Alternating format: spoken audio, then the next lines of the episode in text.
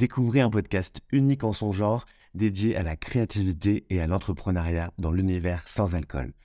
Rejoignez-nous pour des conversations inspirantes avec des invités passionnés qui ont choisi un mode de vie pluriel et qui ont réussi à construire des projets innovants et créatifs. Nous explorerons les défis et les opportunités de vivre sans alcool et comment cela peut stimuler votre créativité et votre entrepreneuriat. Bonjour Gilles, comment est-ce que ça va? Très bien, bonjour Guillaume. Super, je suis chez avec Gilles, chez l'associé à Paris, une agence de marketing communication image.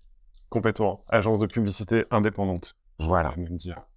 Et dans ce podcast Nolo Pluriel, j'essaye de, comme je te le disais, de parler avec les gens avec qui j'ai travaillé et avec qui j'ai apprécié travailler. Et donc, on avait fait il y a quelques, au tout début du, de la création de Nolo, juste après le Covid, juste après le confinement numéro 1, j'avais eu Anne-Laure qui m'avait appelé et qui m'avait dit, Guillaume, on aimerait trop travailler avec toi. Et on avait trouvé une façon de travailler ensemble. Et c'est sur cette façon-là un petit peu que je voulais échanger avec toi aujourd'hui.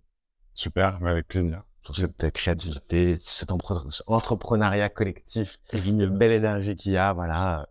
Donc, euh, si tu veux bien te parler, de présenter rapidement l'associé.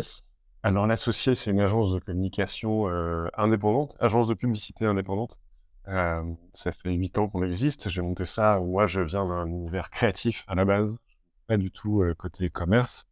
Et j'ai monté ma structure il y a huit ans parce que je, après être passé par les grandes structures, je trouvais plus trop mon équilibre dans le fonctionnement et j'avais envie de un petit peu plus de liberté, un petit peu plus de créativité.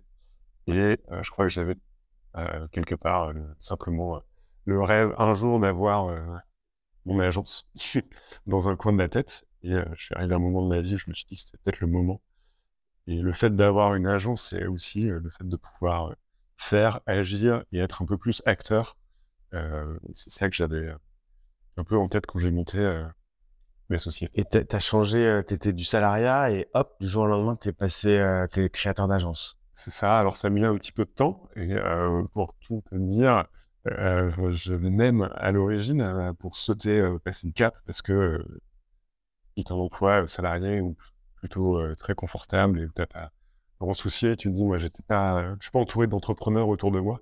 Donc, c'était un petit, un petit cheminement qui a demandé un peu de temps. Et puis, en fait, le jour où le déclic s'est fait, je suis parti. et ce qui m'a aidé au déclic, c'est que j'étais censé avoir euh, un client la première année. Et donc, je me suis dit, bon, bah, c'est pas grave. Faut que je fasse. J'ai un an et, il m'arrivera rien. Et en fait, il se trouve que ce client euh, a disparu au bout de trois semaines. Donc, en fait, dès le début, euh, bah, je me suis retrouvé face à la réalité de l'entreprise. Comment est-ce que tu as trouvé ton premier client alors? Ah, Que du bouche-oreille. c'est vraiment très drôle parce que, ouais, je te le dis, dans mes réseaux d'amis, tout le monde est plutôt créatif que directeur marketing, communication à la gestion de marque ou la direction générale de boîte.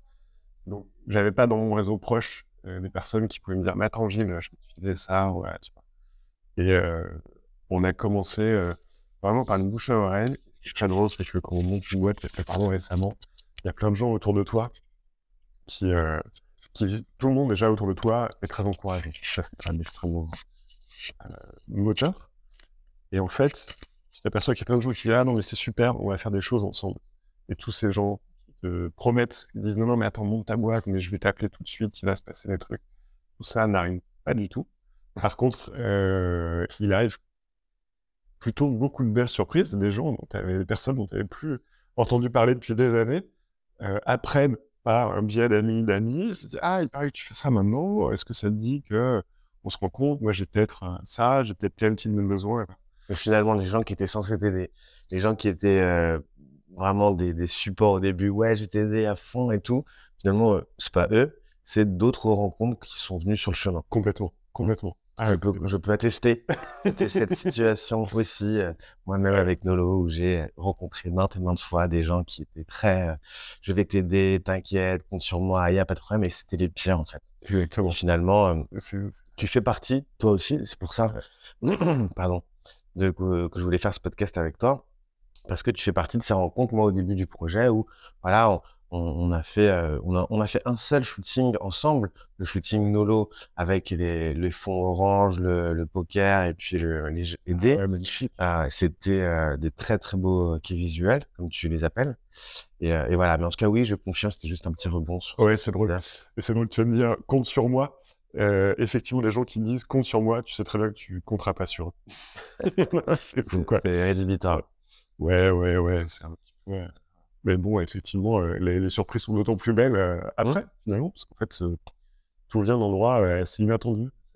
Donc, entrepreneur sans, sans venir d'une famille d'entrepreneurs.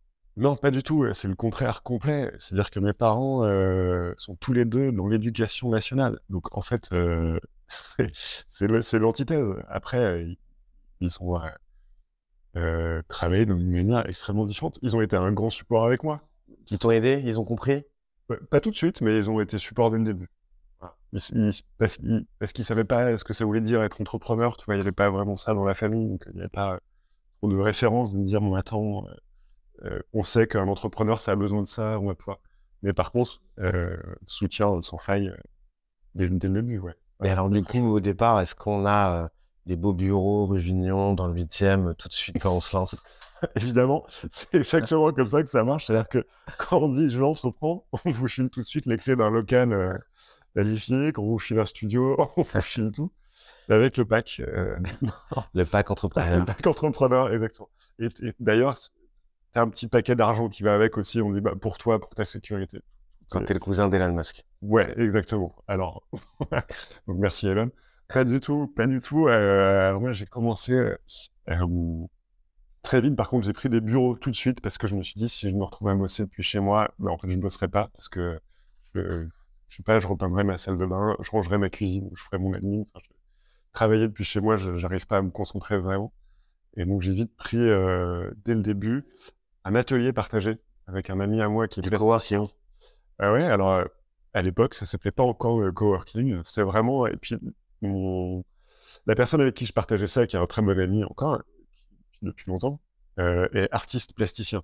Donc en fait, on avait deux pratiques complètement différentes, c'est-à-dire que moi j'étais sur mon ordi et je dessinais, mais lui était à côté euh, euh, en train de faire des sculptures, de, des montages de faux miroirs sur des panneaux en polystyrène, de la culture de organique pour faire des espèces de kéfir à des échelles monumentales. Enfin bref, on était sur deux univers complètement. Mais c'était, mais c'était génial et euh, on a, on a partagé un petit lieu ensemble pendant, un an.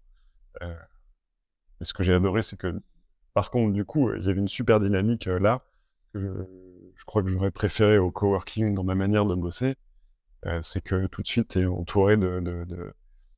Enfin, moi, j'étais avec une personne extrêmement créative, pas de la manière dont je le suis, parce qu'on est sur deux registres différents, mais c'était hyper important pour moi. Et du coup, euh, tu faisais tes premiers rendez-vous dans, dans ce local avec tes clients, les, les gens venaient là ou c'est comme ça que ça se passait ou... J'ai fait une fois un rendez-vous dans cet endroit parce que c'était euh, justement, ça fait partie des choses, des, des raisons de déménager, c'est-à-dire que j'ai commencé seul. Provisoire, ça peut être que provisoire. Ouais, c'est ça, c'est ça. Après, tu t'en sors pendant un moment. L'objectif pour moi était de grandir petit à petit quand même. Je n'avais pas vocation à rester seul. Et donc, dès que tu commences à avoir dès qu'on a été trois, là, c'était euh, nécessaire d'être ailleurs. Euh, et puis à trois, tu commences à avoir besoin de faire venir tes clients. Et euh, sur la partie, sur la partie maintenant, enfin après vous êtes rapidement monté à trois. Au début, du coup, tu as tout fait tout seul. Enfin, je veux dire, tu as lancé un site internet tout seul. As lancé, comment tu t'es, c'était quoi tes premiers, tes premières steps digitales pour te faire connaître?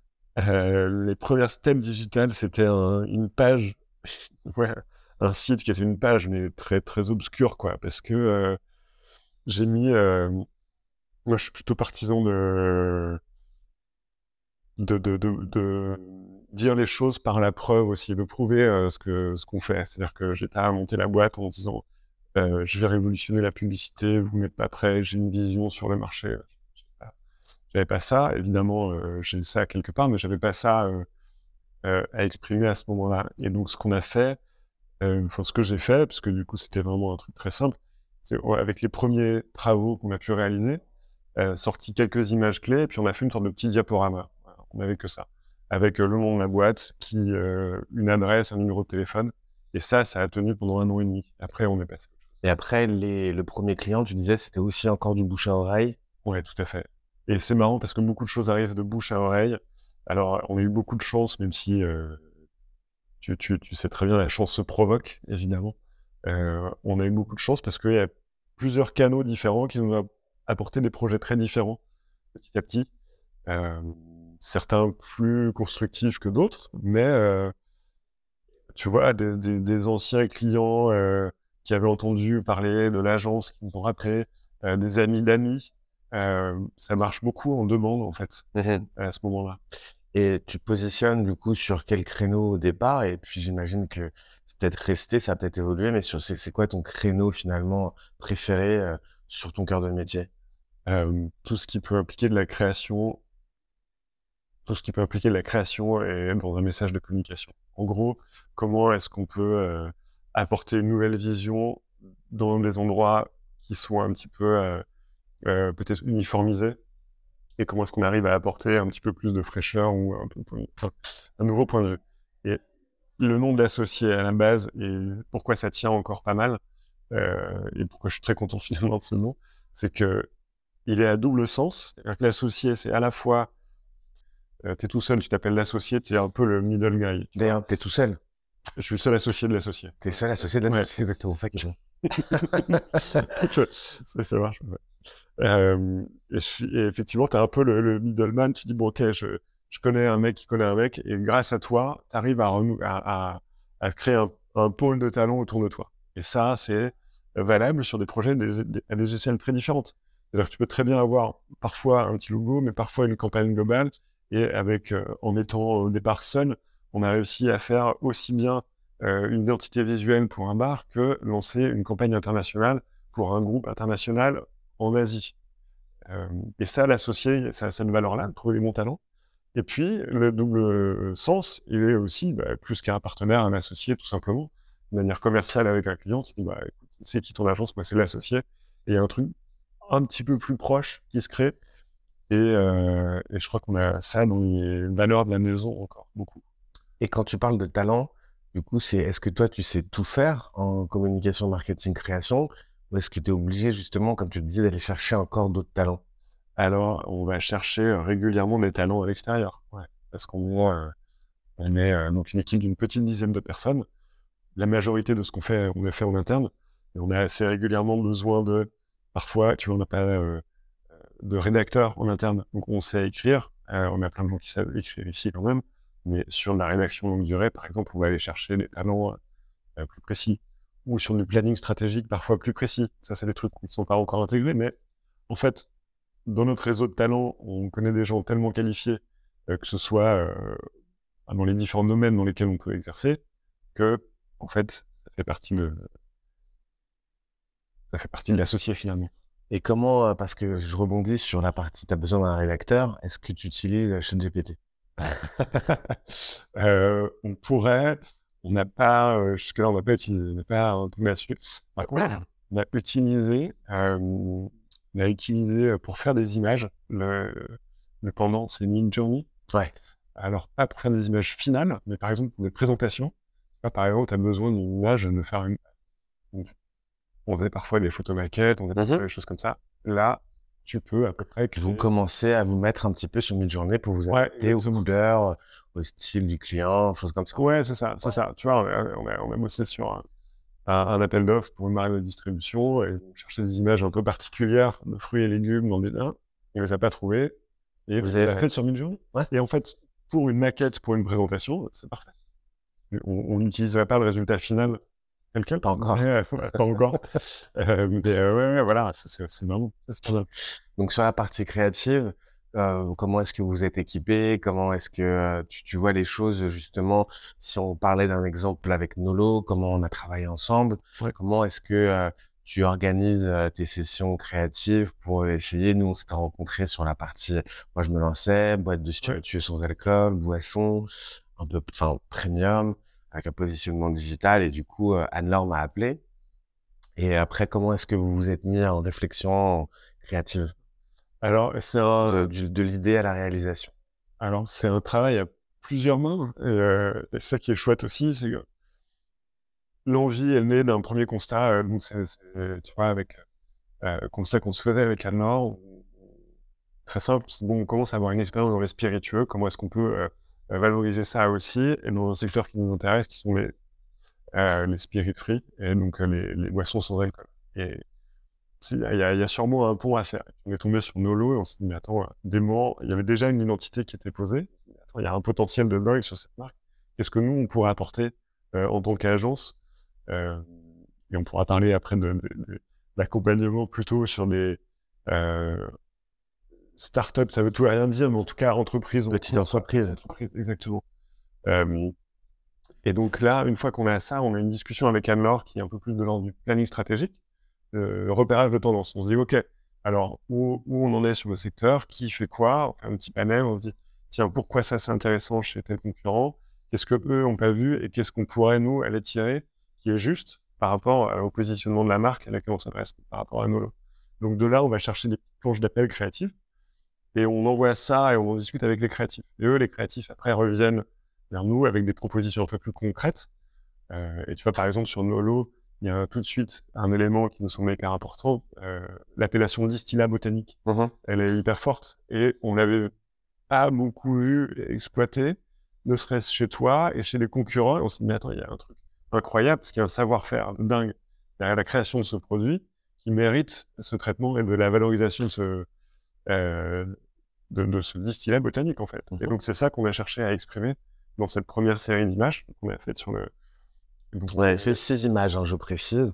On avait fait six images euh, au studio, dans ton studio photo euh, dans le 11e. Tout à fait. Euh, très jolies images. Ouais, c'était cool. Les quais visuaux. Les quais visuaux, exactement. exactement. Et, et, et, tu vois, ça c'était en effet un, un peu deux catégories d'images, celle sur le, le distillat botanique et l'origine et les ingrédients, valoriser la recette. Et puis après, comment est-ce qu'on parle des moments de consommation et comment est-ce qu'on les rend un peu plus festifs? C'est ça qui nous avait un peu euh, euh, euh attiré, c'est-à-dire, moi, tant quel type d'image, comment est-ce qu'on pourrait rendre euh, les consommations Nolo, la même dans un contexte presque proche des spiritueux, mais avec finalement beaucoup plus de liberté, puisqu'on est une boisson sans alcool. Donc en fait, on, peut se parler de beaucoup de choses. Et ce que j'avais beaucoup apprécié, moi, si tu veux, en tant que donc start-up petite entreprise, quand on avait fait ça, c'est que on a on a trouvé un chemin, pas rentrer dans les détails du pourquoi du comment. En tout cas, on avait trouvé un chemin d'entente entrepreneuriale tous les deux qui fait qu'on y trouvait tous les deux notre avantage à travailler ensemble à sur ce projet-là. Et du coup, c'est vrai que moi, ce que j'avais apprécié, c'était justement ce côté adaptable. Et en fait, après, j'ai rediscuté avec d'autres agences et avec d'autres d'autres personnes, si tu veux, dans, dans ce milieu-là. Et en fait, c'est quand même assez fermé d'esprit. Les gens, tout de suite, c'est absolument que ce soit factuel financièrement tout de suite sur le moment instant T. Sinon, ça matche pas.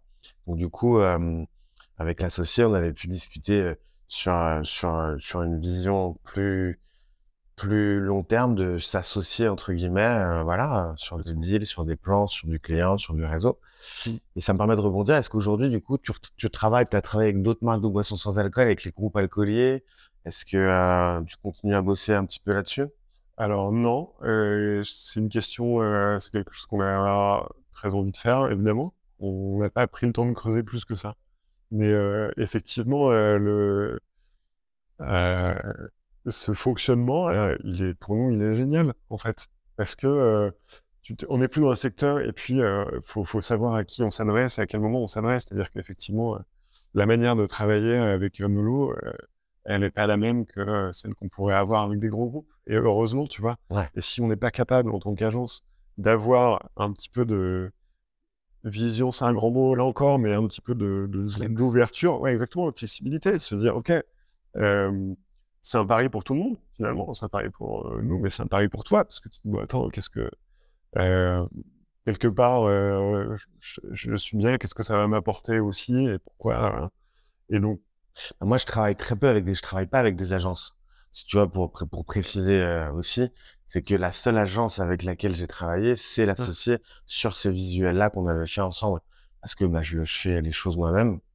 Euh, et du coup, j'essaye aussi d'être une agence dans ma tête à mon échelle. Ah, bien sûr. Euh, et du coup, euh, voilà. Mais c'est vrai que, en tout cas, je pense que dans, dans ce partenariat, on a gagné tous les deux des choses. on s'est rencontrés déjà, donc c'était déjà super rencontre. Ouais, ouais, ouais, ouais, non, non, c'était génial. Je me rappelle très bien de cette journée de shoot. Ouais. Et puis même de la rencontre avant, et puis des, je me rappelle des calls dans la voiture et tout. C'était. comme, moi, j'étais dans la voiture. ouais, non, d'accord, c'est la vie. Hein, Vous des deals gagnant-gagnant, partenariat, euh, créativité. Et, du coup. Euh... Et oui, pardon. Alors, du coup, pour oui, rebondir sur ce que tu disais, que toi, tu fais des choses.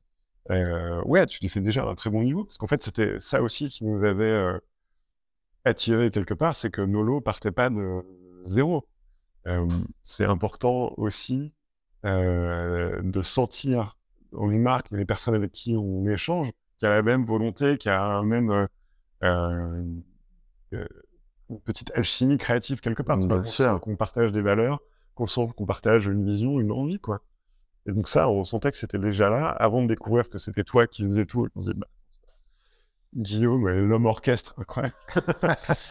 et ouais, ouais, bah, L'homme orchestre, c'est pour ça aussi que ça s'appelle euh, Nolo pluriel.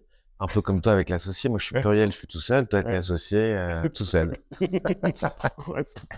Mais euh, pluriel parce que je suis amené à travailler avec beaucoup de gens. Et que justement, c'est une partie créative plurielle, tout ça en fait. Que ce soit la fabrication de boissons, aller chercher des boissons et d'avoir les meilleurs fabricants possibles, le meilleur savoir-faire, la meilleure la meilleure façon de, proposer une boisson euh, premium. Et puis après, il y a évidemment toute la partie créative derrière. Et j'espère qu'on sera amené à travailler ensemble. J'ai quelques petites idées d'ailleurs que je parlerai tout à l'heure. Ah, trop bien, trop bien. Ah Mais euh, je pense que ouais, il y a moyen de faire des choses. Euh, il y a moyen de faire des choses toujours dans un esprit entrepreneurial en fait finalement, et qu'il n'y a pas de concurrents, mais il y a plutôt des alchimies. Voilà, exactement. J'aime beaucoup ce mot, c'est d'ailleurs en, en tête sur mon, mon compte Insta perso. Si tu avais des conseils à donner à des gens qui voulaient euh, lancer une agence, qu'est-ce que tu, qu'est-ce que si tu devais donner deux conseils, tu dirais quoi? Waouh. le premier, euh, qui a l'air très simple, mais faites des choses qui vous plaisent. C'est hyper important. Euh, faut pas chercher ce qu'on n'est pas. Faut pas chercher à, forcer les portes. Faut pas chercher à aller dans les endroits où nous sommes à moitié à l'aise ou on est. On se dit non, mais je vais le faire parce que parce que après, en fait, il faut faire des choses qui nous plaisent, dont on est capable de parler avec euh, envie, avec sourire. Et ça, c'est la meilleure chose qu'on puisse faire, même si euh, euh, c'est pas toujours facile de faire ça, parce qu'en en fait, on est confronté vite à des réalités euh, très concrètement économiques, de savoir, bah, attends, comment est-ce qu'on va... Mais le calcul sur le long terme, il est meilleur si on se dit, je veux faire un truc qui me plaît et, et, je pourrais le dire avec le souhait, je pourrais en parler, ça me rendra heureux. Ça, c'est la première, premier conseil. Euh, et le deuxième, je pense qu'il faut euh, avoir euh, garder de la curiosité tout le temps. Je crois que être capable de se remettre en question, garder de la curiosité sur des usages, des talents, des fonctionnements, des marques, enfin au global en fait la curiosité, je pense c'est un état d'esprit qu'on devrait arriver à essayer de, de, mettre en place, être capable de se questionner quand même assez souvent sur les manières de faire. Faire ce qu'on aime faire et être curieux. Ouais, c'est pas mal. Pas mal. Ben, ce sera le mot de la fin. Merci Guillaume. Merci à toi pour, euh, pour euh, cet échange et.